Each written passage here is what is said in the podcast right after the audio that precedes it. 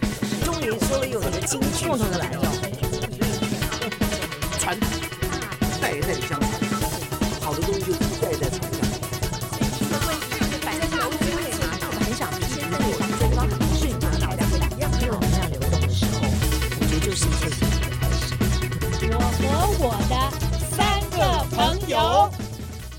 大家好，呃，很高兴大家今天又来到我和我的三个朋友，呃，今天是我访问我的第二个好朋友哈，呃，是黄守正阿正，我们已经呃叫阿正叫叫习惯了哈，所以有时候常常忘记他原全名三个名字哈，黄守正。那呃叫阿正，大家可能也都很很熟悉，在台北市大家大都非常熟悉的就是一个好的餐厅叫阿正厨房哈，呃，我我要讲一讲我这个我跟阿正大概有也有十几年的是哈十几年的交情了哈对。当时呢，我记得我的一个朋友哈，呃，要请我吃饭，他就说他他安排一个餐厅阿正厨房，那我就心想就是上网先 Google 一下，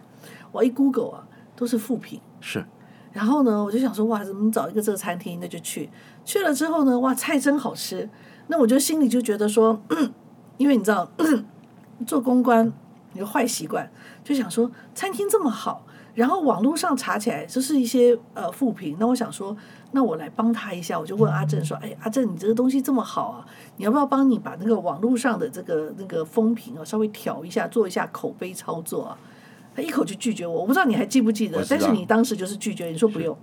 这个你你本来就不是那个要去做这种口碑的哈，那我就觉得哇，好性格啊，就是一个开餐厅做服务业的，你怎么可以这么性格？然后我就很仔细的开始去看那个每一篇那个骂的那些文章，那骂看完之后就觉得哇，这些人真的太无理了。哦，反而是写写东西的人，甚至有些人就就就是呃，包括这个呃，其实好像大家就是对于，他就觉得他花了一点钱到一个餐厅，他要得到一个毕恭毕敬的服务，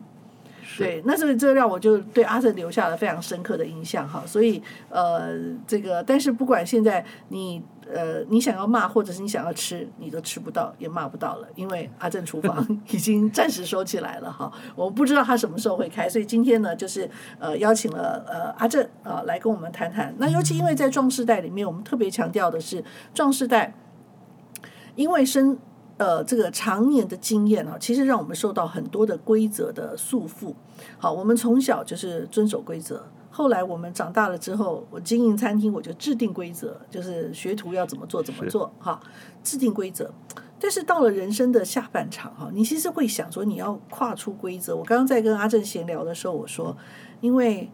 我是一个乖宝宝，我从小就是那个呃循规蹈矩式的，我很少跨出规则，我也很难跨出规则。但是我认识阿正之后，我觉得阿正极为叛逆，他一直在跨出规则， 所以我也要特别在壮世代的这个呃频道当中，我要访问阿正，呃，把他的这个跨出规则、勇于叛逆的一种精神，好、能够带给我们壮世代的朋友。好，哎那我想先让阿正介绍一下，你自己觉得你人生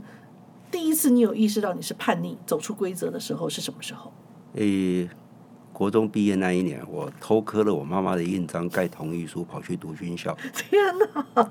因为我对我的你为什么会想要去读军校？你是对军校有向往吗？还是没有，我的老师发觉我已经快变成小混混的时候，把我毒打一顿。嗯，他说人穷没关系，但是志不要短，嗯读军校不用钱。嗯，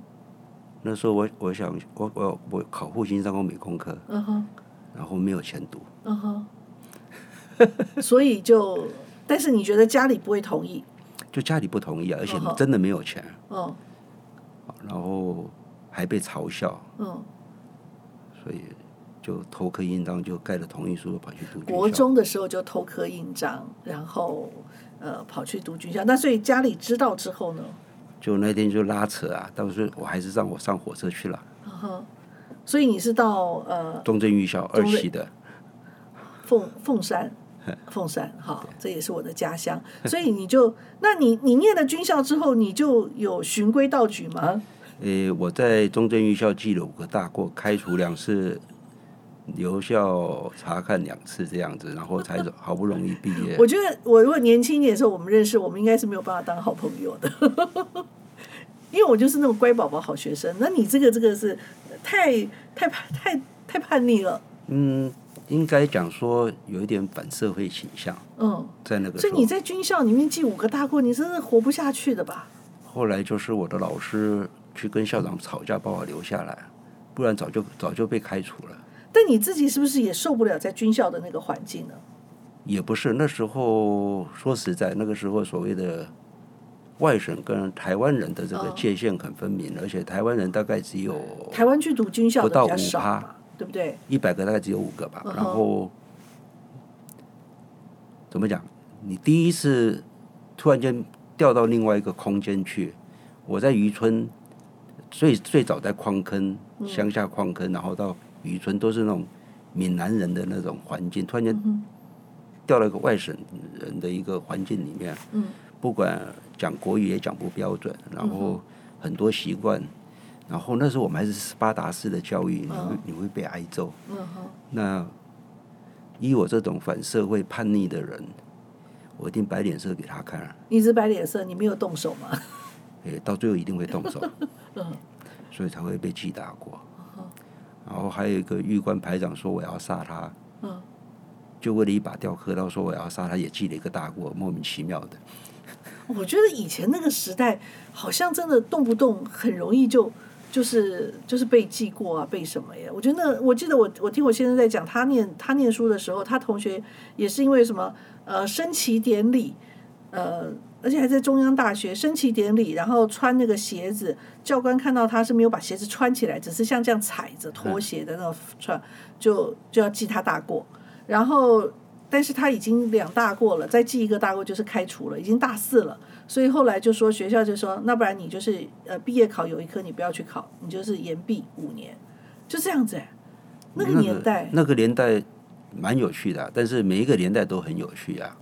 所以我觉得每个人都要活在自己的年代里面啊，就像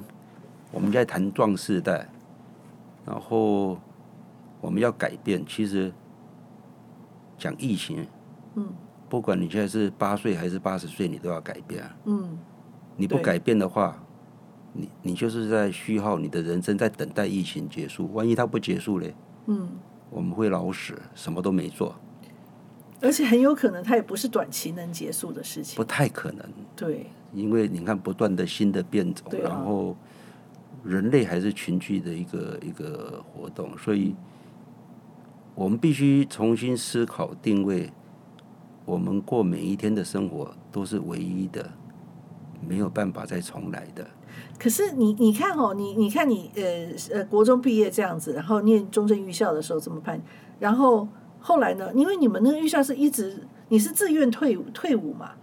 不然的话诶就是一直职业军人当下去啊。我当职业军人，然后我七十三年班毕业，嗯，然后我下部队四个月就被抓去看守所了。为什么？你关做了什关么？了十十五天，我把一个跟阿兵哥拿钱的辅导长，上尉辅导长，把他打爆了，他去住八零二。所以你就被看你他住院，你也你也住看守所就对了。诶，那个时候还在戒严实习，哦你知道吗？嗯他告我暴行犯上，嗯嗯，最少判犯七上应该年，很严重的事情、啊。最少判七年，最高可以判死刑。嗯哼那事实上是他先动手，嗯我只是逮到机会可以 K 他而已。嗯，所以你很会打架嘛？诶，我是我是从街头干架开始的。哦所以即使我当军官，其实我到哪都不得安宁，嗯因为从那些事情以后，五十一期的学长只要看到我，他们就想办法要整我。要帮他们的同僚报仇。是，所以以前我我是觉得这东西很好玩，你动手，嗯，然后我还手，然后结果你受伤，你告我暴行犯上，但是打得很惨啊，左眼角缝了六针还七针，把鼻梁骨不行啊打断那了个。被打的人都是比较可怜的，你这打人的人没有道理啊。对啊，可是、嗯我因为我知道他是一个很糟糕的军人，跟阿兵哥拿钱，而且拿那个时候很可怕，拿很高的钱，就让他们不用去抽签，不用去外岛，因为我们是新兵训练中心嘛。那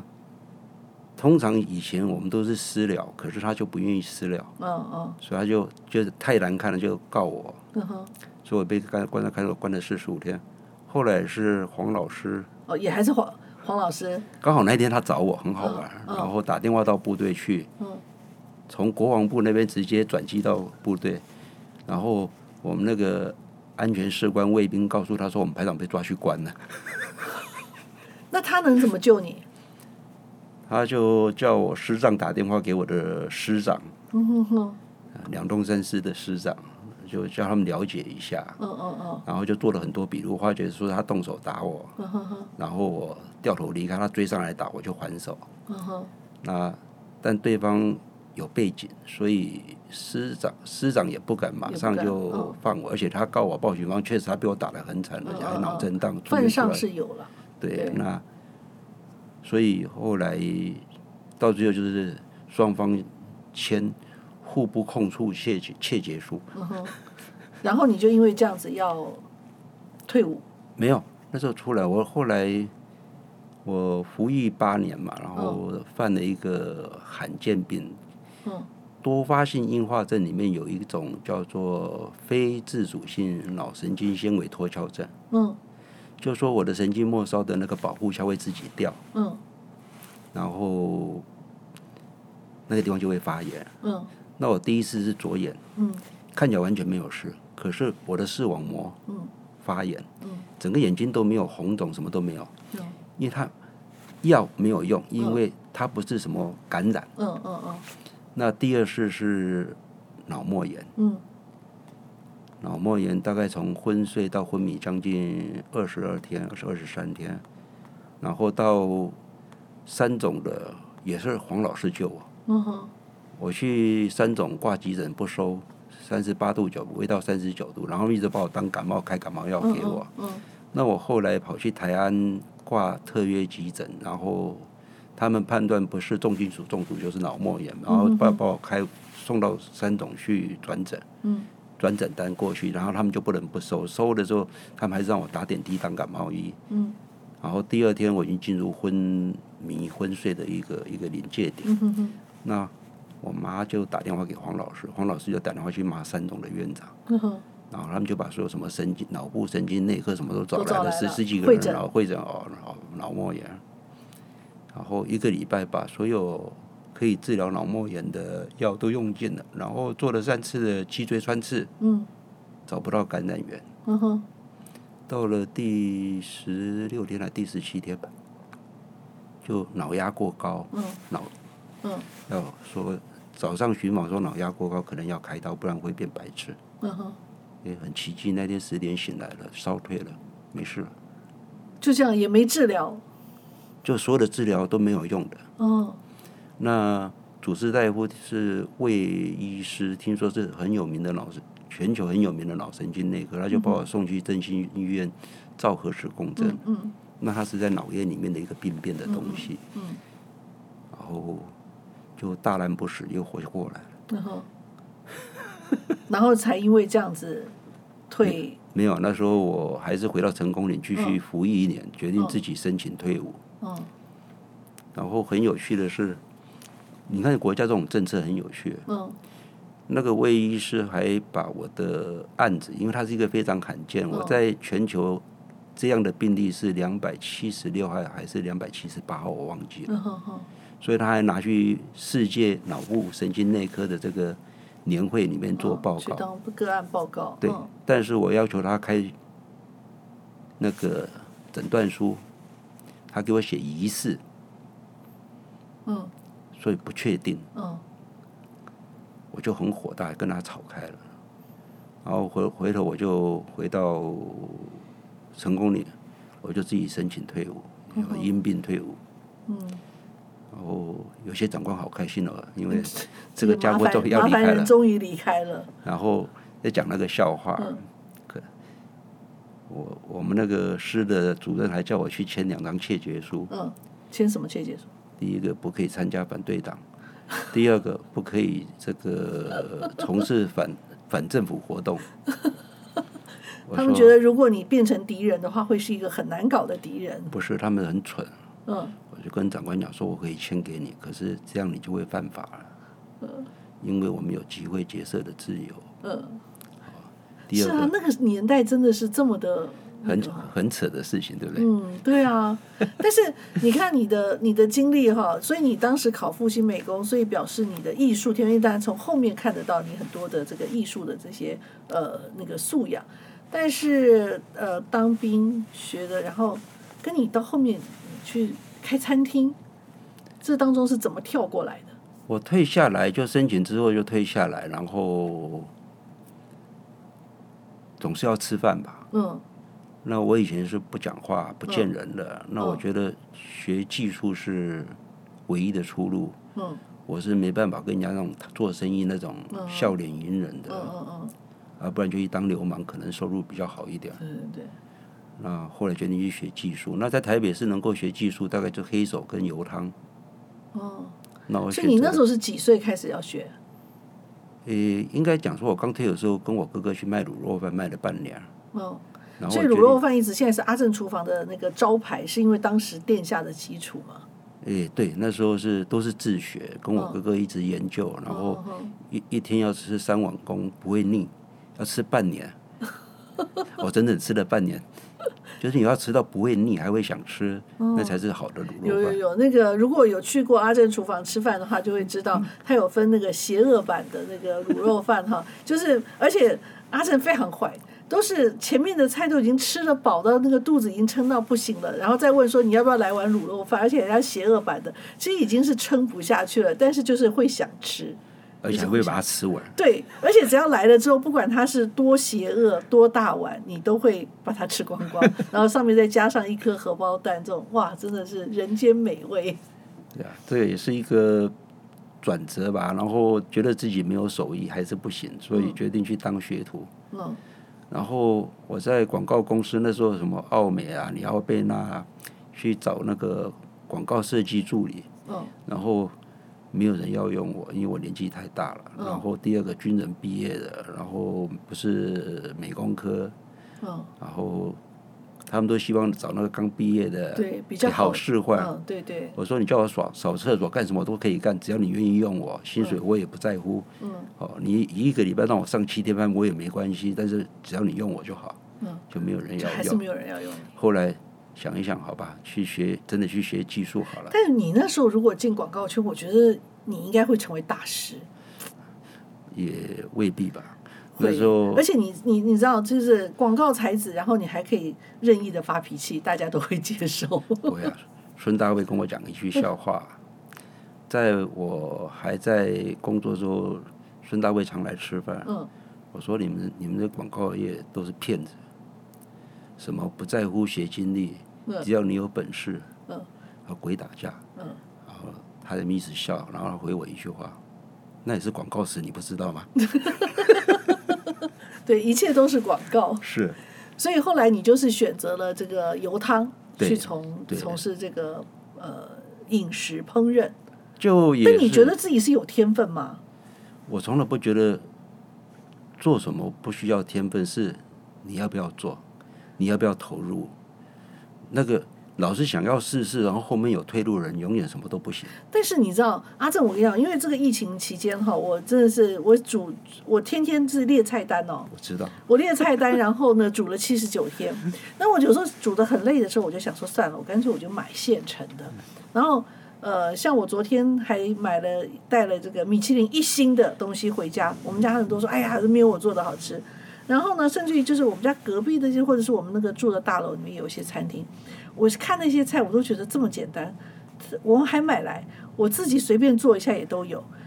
所以你知道有些东西你会觉得，哎，干嘛买？我自己做也行。但我看你那个做菜的那个，我看完之后我都觉得，我干嘛自己做？我还是买比较好，因为你你的工实在是太细了。呃，这样讲好了，就说我我们以日本料理来讲，嗯就是所谓的学徒、嗯厨师。那么再来就是人家讲的职人，嗯，是嗯，那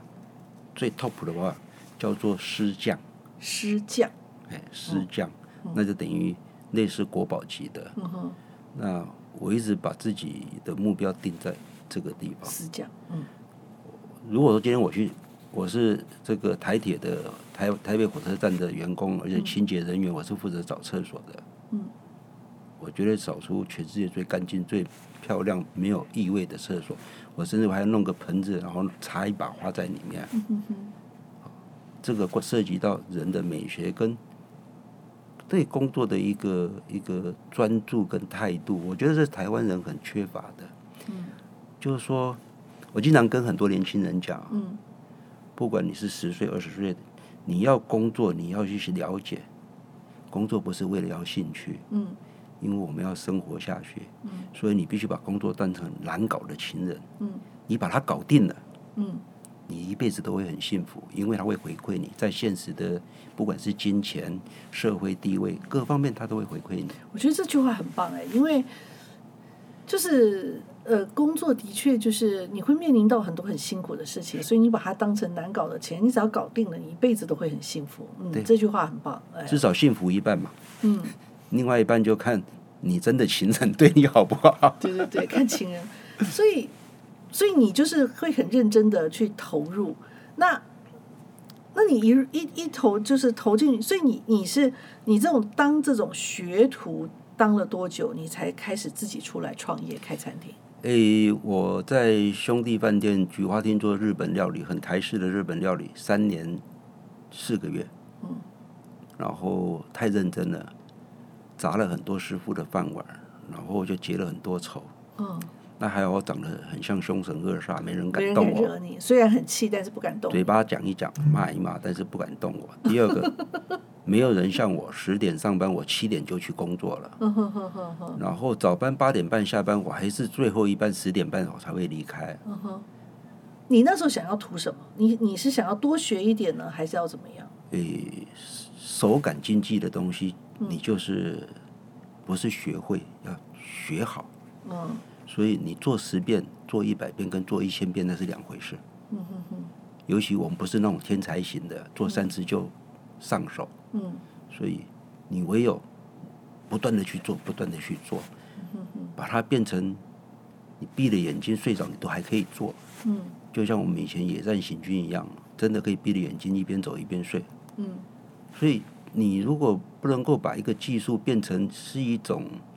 你身体的自然反应的东西，嗯。那表示你的技术还不到成熟的阶段但。是你不会觉得你现在的这个精神在很多年轻人身上是看不到这一股嗯拼劲、狠劲？有，但是他们走偏，但是你你这么多年，你你训练的学徒里面，你真的有看到像这样子的人吗？有天才型的厨师真的很棒。嗯那我们现在整个行业分成所谓的学院派跟学徒派，嗯嗯嗯那学院派的是有文化、嗯有高智慧，嗯甚至有些国外这个外文也通，国外去学习回来，嗯嗯但他们最大的问题在于，他们没有先从基础工作起。嗯比方说蓝带，嗯我最早有一个蓝带在我那边做半天嗯就离开了，嗯，为什么？他告诉我，嗯这不是他想要的。嗯我说，我看你拿到，我觉得你当一个学徒都在我这边都会很辛苦。就是你也不是我想要的。 不是，我说我希望你留下来，嗯你才会知道什么叫做功夫。嗯所以现在这些我们所谓有智慧的嗯这些很容易发展出好的厨师的人，嗯他们贩卖的是知识，嗯不是技术。他们可能去拿三星的主厨的出的那个一辈一生的食谱回来研究研究，照着做，因为他们懂法文、懂英文，嗯然后不管摆盘什么都一样。可是刀工火候决定了食物的滋味的东西，他能不能做到？不能。嗯我这样讲，切萝卜丝，我那边的学徒到第三年切的萝卜丝还是不及格。有有，这个我也是印象很深刻。我觉得阿正里面那个，我妈在还在的时候，就是最常就是我订的就是阿正的萝卜糕。然后我说为什么你这个专门做的萝卜糕？她说因为学徒进来就只能切萝卜丝，啊，训练切萝卜丝，切完之后那个萝卜丝就拿来做萝卜糕。这样讲，切成一米粒的细度，嗯泡在水里三分钟，嗯吃起来是脆的。嗯那就是成熟的刀工。嗯你可以切成一米里，没什么了不起。嗯泡了三分钟，它也是软趴趴的，表示你的手跟刀都不够力。哦所以日本叫割烹，嗯不是切，叫割。所以它必须用距离跟速度去切割东西，不破坏食物的组织。这时候切出来萝卜，即使它只有一米粒，它还是脆的。泡在水里，把它拿起来，它硬硬的，像牙签一样。可是你高刀工没有达到那个火候的时候，它就软趴趴、烂烂的。嗯，所以所以这个东西就就不是真的，就是感有一个是知识，然后这个是记忆。那记忆这种东西就是需要技练术你就是不断要的练去做，做到我刚讲，好像是身体的自然反应一样。嗯哼，然后，比方我们在油炸东西，我们是看锅子冒上来的水蒸气，看锅子的那个那个油泡，嗯嗯另外一个听声音，嗯声音变变细了，从变成那个脆啵啵啵的声音变细了，嗯变成软软的声音的时候，嗯嗯啊，就分手。嗯，哇，这个这个就是这个真的是要这个十年功才能磨得出来的哈。是，所以这个有时候就是我们在做这这个东西，我们希望年轻人可以真正从基本工作起，可是现在太懒了。嗯所以我经常笑啊，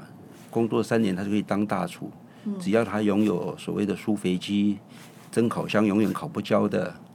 哦，然对后对切像肉机，这些对我们来讲，对我来讲就是非常那个，就是那个最佳帮手这样子。对啊，对啊所以现在厨师靠这些啊，然后靠一对，些，我跟你讲，我我其实也是有朋友，就是我我我碰过两三个，就是在餐厅里面，他就说，呃，他就是他不是靠这种学徒制上来的，他是靠呃看书，然后靠机器做出来的食物，嗯、是也有一派是这样子的，这时候就是学院派他们最大的困境吧，所以他们永远没办法到 top。嗯，他们只能很骄傲的觉得自己可以做出米其林三星的料理，可是他永远都不会是那样的风味。嗯哼哼，所以这东西就必须从根基，所以所有行业都一样，你必须从根基慢慢扎实的走上来。我我在讲呢，我记得我有一次去阿正那边吃饭的时候，我我也是阿正留给我一个很深刻印象的。我记得我好像出吃完饭我要去结账，我每次都跟我朋友讲，我去结账，我要结账的时候我就看那个，那时候正好是那个呃那个苹果的那个 Steven Jobs 那个传记出来的时候，好像我应该没有记错是英文版的，嗯嗯嗯，是吗？我就放在坐在柜台上，然后我就要问说：“哇，谁看呢、他们说是阿正看的。我想说：“天哪！”就是呃，我我就是我想在那样忙的工作，然后你放在柜台，表示你你你就是有空就会来看。还如果我们就真的不是中文版，是英文版的，对不对？呃，中文版的，中文版的吗？对哦，那那是我这因个为我外文真的很差。哦，那这样子是我把你神化了，这样我想说，哇，这个就觉得很惊讶。所以你其实在，在这个这么忙的那种餐厅的经营过程当中，其实你一直不断的有在修行自己，把自己的那个呃素质跟涵养都在都在升呃呃进化当中。我我们这样讲好了，嗯你一定有二十四小时。嗯那你除扣除掉生活必须啊，吃饭、睡觉啊、上厕所啊、洗澡啊这些时间之外，百分之九十的时间都是工作。嗯那你有没有为你的生命注入一点养分？嗯这时候你可能需要，你一天花四十分钟到一个小时，给自己一点养分，所以你有坚持，坚持。嗯，每天要给自己四十分钟到一个小时。对，那不管你是阅读也好，嗯写字也好，嗯或者是好好喝一杯茶也好，嗯那是你对自己生命的滋养。嗯那如果说你说的东西都是哦上班下班，只有这两样东西，那下班就是大家就找朋友什么去玩耍嗯什么，嗯，这个不算。对，那个你没办法那个没有滋办法养滋自己的那如果自内己在，这个所以一个剧的话呢，算不算呢？在你的定义里面 算啊，也算是不是？好，那我至少我还有，呃，追剧当然是跟看小说一样啊，你是想看结局的，还是想去看到里面很多人性啊、很多理论啊、很多思维啊？就或不要看，我要看 happy ending 的东 西。因为人生已经太多苦难了，所以那个恐怖片我不看，那个悲剧片我不看，我就是要看 happy ending 的东西。 但我觉得刚刚在讲，你说这个我觉得是很重要哈，但是也很困难，就是说尤其是在你的工作那么辛苦的情况之下，然后你你还要去，那我我想跟呃，我想去过阿正的都知道哈，阿正的从他那个招牌啊的字到你那个呃里面摆的那个那个那个你的你的书法哈，那阿正的字真是是好看，而且我觉得是有变化的，就是你门口的那个原来的阿正的那个字，跟你后来写的字的字形字体其实是是我觉得是蛮大不同的耶，呃，以前会希望写出很刚猛、嗯很有力量的字，那后来被一个长辈提点，那我开始去临红衣的心经，七年不间断，每天一幅，每天一幅，那这个应该花的时间超过一个小时吧？两个半小时一幅，所以那时候会弄到晚上一点睡觉。但是你你4通点常起四点床就要起床去四点去半出采门买儿，，对，哇，那这那那这个七年，你说我每天抄一幅《心经》七年，临那个红衣的嗯《心经》的帖、所以那字的那个感觉，就完全变了。你对字的美学的感觉，还有书写的这个技术，这种运笔的方式，完全都被改变了。那后来为了追求，能不能在一张纸上面，一张四尺，呃，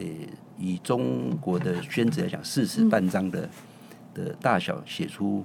五千多个字的《金刚经》。嗯，所以从字从一公分大变成零点八、零点六、零点五，后来变成零点三公分，最小的是零点三是我们现在我我们后来在那个呃店里面看到的那个是零点三，是，就最那个医生完成了三幅，但是再来没办法了，因为眼睛不行了，我老花五百多度了，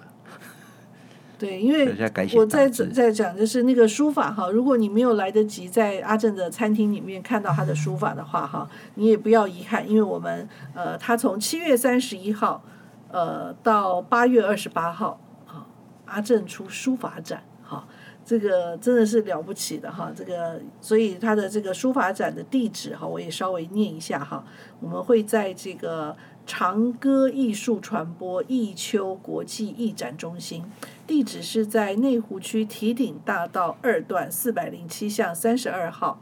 那我们呃，这个可以，大家可以去好好的哈，就是你们来之前，所以你这次要展什么样的书法？呃，我这一次是以佛智慧，嗯所以经书之外就是一些佛的这些文字，嗯，这些东西，然后那些风花雪月的诗词，这次没有拿出来，嗯哼因为这次是朋友的油画展，嗯但是他有一个 VIP 是用不到，就是说叫我去弄一下这样子。因为你是 VIP，但是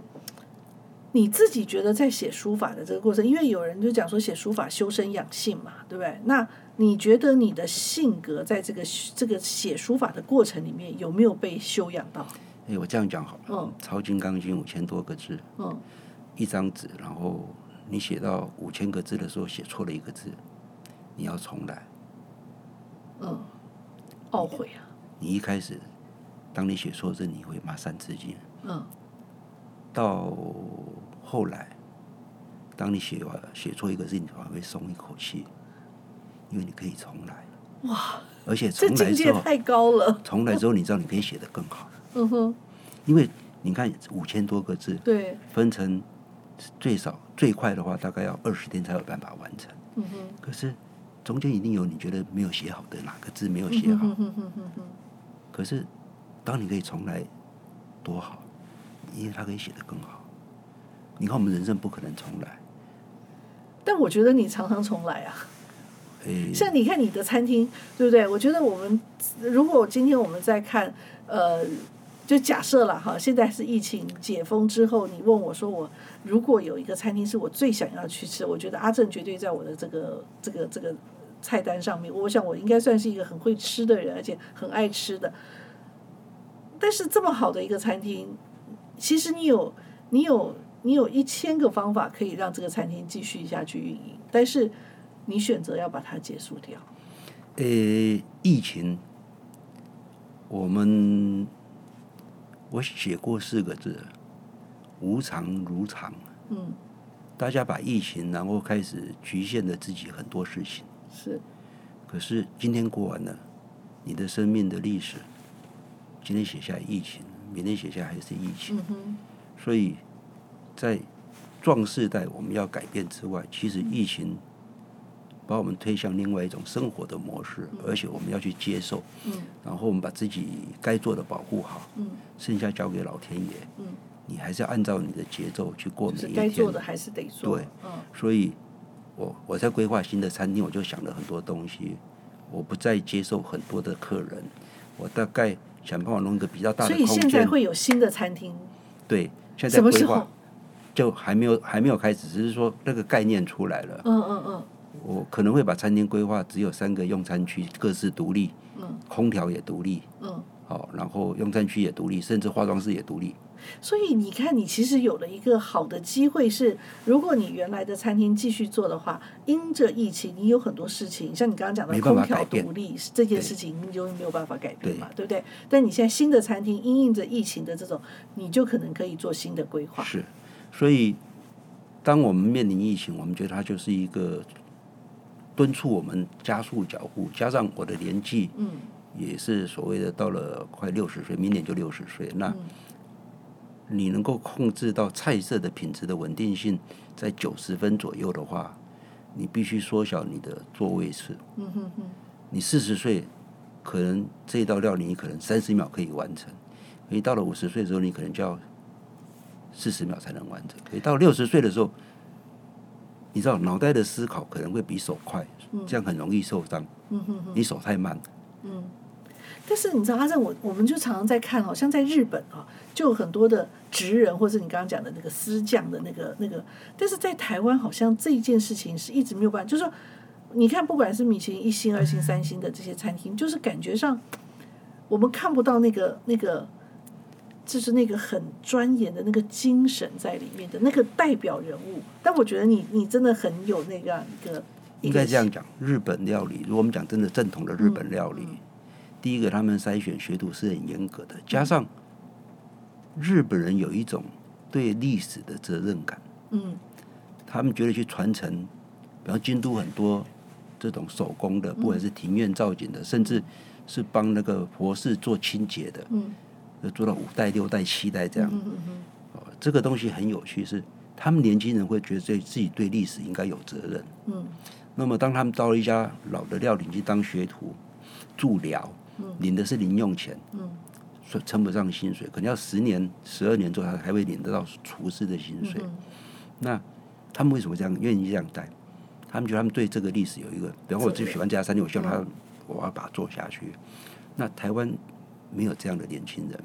第二个，我们在讲为什么我们看不到师匠级的嗯厨师，即使很厉害的厨师，你还是看不到师匠级的厨师，因为在日本，你真的做到一个程度之后，当你变成师傅了，你第一个要去学的，你要去拜师学书道，嗯因为书法的美学是东方美学的最原始的起头。嗯，你看我们的屋檐，我们的建筑物，嗯，包括我们的器皿，其实都是从书法这种线条延伸出来的、啊。嗯到了大概四十岁、五十岁，他可能要去学花道，嗯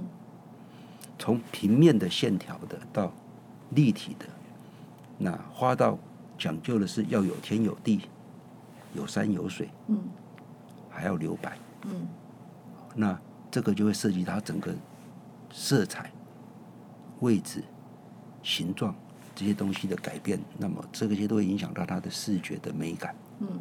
那到他成为一个一流的厨师，是怀怀石料理的这个真正怀石料理的这个料理长，他还要再去拜师学茶道，从书到茶道，书道、花道、茶花道，道、茶道啊，他去学茶道，就是等于进入了日本饮食文化的一个最高端的精神面的。他去享受，他去感受那个环境，感受一个茶室小小的，感受一个碗里面的世界。那个都必须不只是味蕾，是整个人的感官五感要整个开启。那我知道你有书法，你有茶，但你有花道吗？我花道怎么学的？那时候很穷，穷到不行，嗯还要收购有记忆果书屋，嗯然后有很多那时候是那个年代是什么瓷坊啦、小圆柳嗯啊，呵呵，是看书学，所以你也是可以插插花的。是，那这一点比较在我们一般看还没有看到哦。诶，对，好，因为我觉得你的书法跟你的茶，我都可以看，都都有看不到这些足迹哦。所以，呃，因为我再回到我，就是我们在讲壮士代哈，我觉得一直在说的壮士代是一个呃需要这个呃走出规则，然后才能够重启人生。但是我觉得看到阿正，我觉得好像又有点不太一样，是因为。你好像是一直很坚持一件事情，然后就是在不断的在这个事情上面再升华、再升华、再升华，所以它好像不是重启，而是虽然有一个新的境界，但是这个新的境界好像是在一个一条一条路上面一直持续的往前走。应该这样讲吧，就像疫情啊，我说很多事情都老天爷安排的。这个基督教叫上帝，那佛教叫佛祖，那我同城就是老天爷，那这是我们没办法改变的事实。那就像随着我们年纪也不小心就六十岁了，所以到了壮世代了，对，这时候你要去思考是你要变成一个什么样的人？嗯，你要变一个邋遢的老人，还是要变一个时尚的老人？对，所以，如何在每天给自己四十最少四十分钟，嗯，让你的心连注入一点养分，为自己而活的，为自己而做的，嗯不是生理需求，也不是为了讨生活。嗯如果你能够坚持这样子，嗯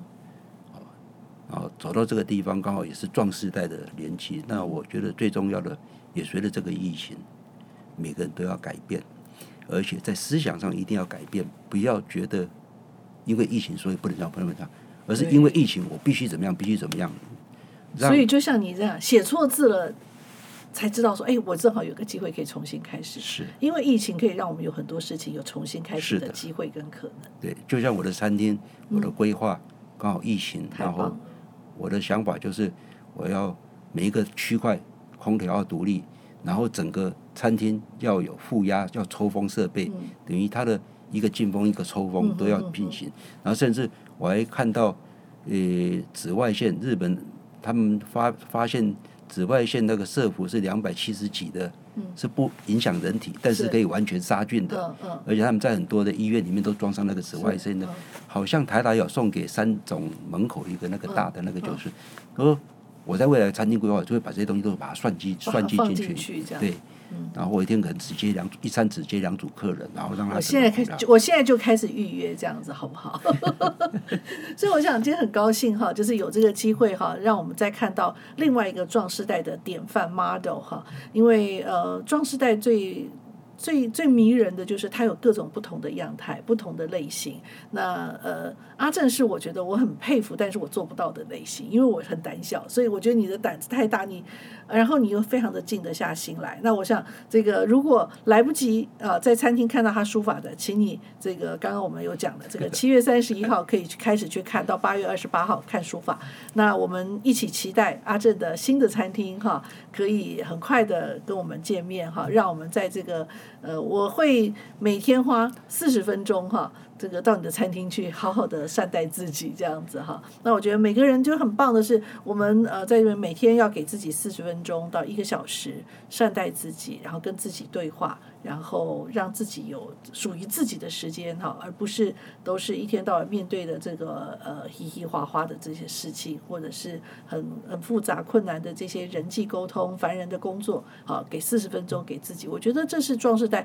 应该享有的哈。呃，而且呃，我相信。信会让你在这个当中，我想就像七年每天抄一次心经，这个这个在我们真的在阿正的身上哈，从他的字到他的内心都看到有非常多的改变，是非常棒的事情。所以呃，我们一起期待阿正的新餐厅。那今天谢嗯谢阿正接受我们的访问谢谢谢谢啊，也谢谢大家的收谢谢听大家，拜拜。拜拜。